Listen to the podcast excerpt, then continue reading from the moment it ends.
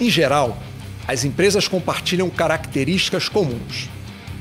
Por exemplo, independente da área de atuação, se não estão satisfazendo uma necessidade de seu cliente, nem conseguindo pagar suas contas, muito provavelmente os empreendimentos não sobreviverão. Mas, para além das semelhanças, gostaria de falar das diferenças. Segundo o Sebrae, o país tem aproximadamente 20 milhões de empresas. Dessas, 90% são classificadas como micro ou pequenas, possuindo até 99 funcionários. Pequenas e grandes empresas têm desafios e oportunidades muito diferentes. Em geral, as pequenas são mais informais e possuem menos controles internos. A separação entre atividades não é bem definida, com funcionários responsáveis por diferentes áreas. Isso traz muitas oportunidades de aprendizado. Mudar uma empresa pequena é mais fácil do que uma grande. Atender o cliente de uma forma personalizada também.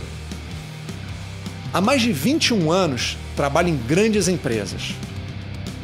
Tanto tempo nessa só é possível porque valorizo demais algumas características delas. Poderia começar falando sobre carreira. Se a sua organização possui uma loja, você possui uma alternativa de virar gerente dela.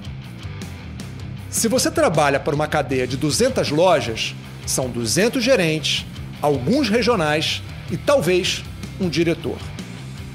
Mais posições significam mais oportunidades, seja para crescer verticalmente para uma vaga de um superior, como também para mudar de área em uma posição de mesmo nível. Mas o fator mais importante que vejo é a possibilidade de trabalhar com gente boa. Em 2018, algo inédito aconteceu no Brasil.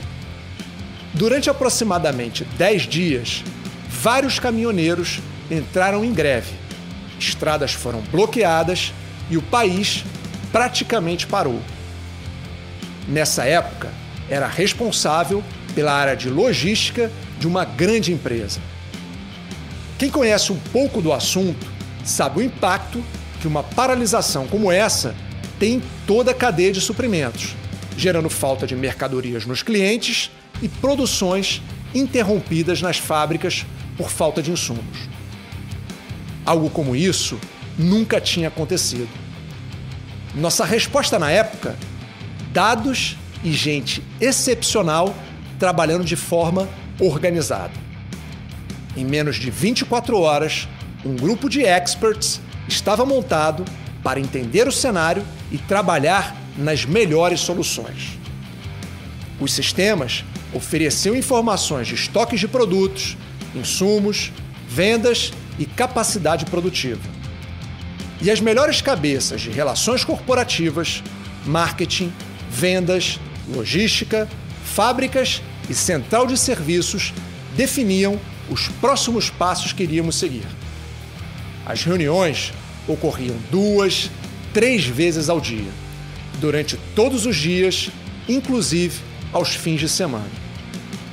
Olhar para o lado e se ver cercado de gente boa, trabalhando de forma genuína, um objetivo comum, é uma sensação incrível.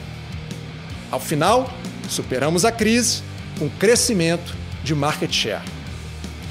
E aprendi, na prática, a beleza e o prazer de trabalhar com um time excepcional. Peraí, você deve estar pensando, trabalhar numa grande empresa também tem muitos lados negativos. E tenho que concordar com você está certo. Mas nenhum deles deveria ser determinado pelo tamanho.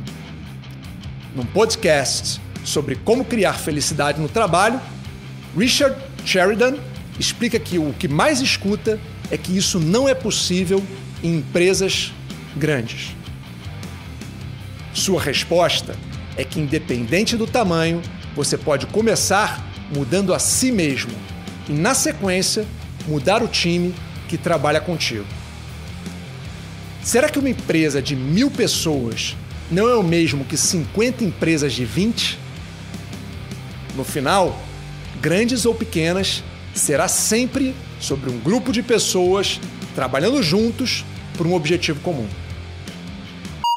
Se quiser descobrir a versão em vídeo desse texto ou simplesmente trocar uma ideia, me siga no Instagram em mafei.talks. E não deixe de se inscrever no canal para novos áudios toda semana.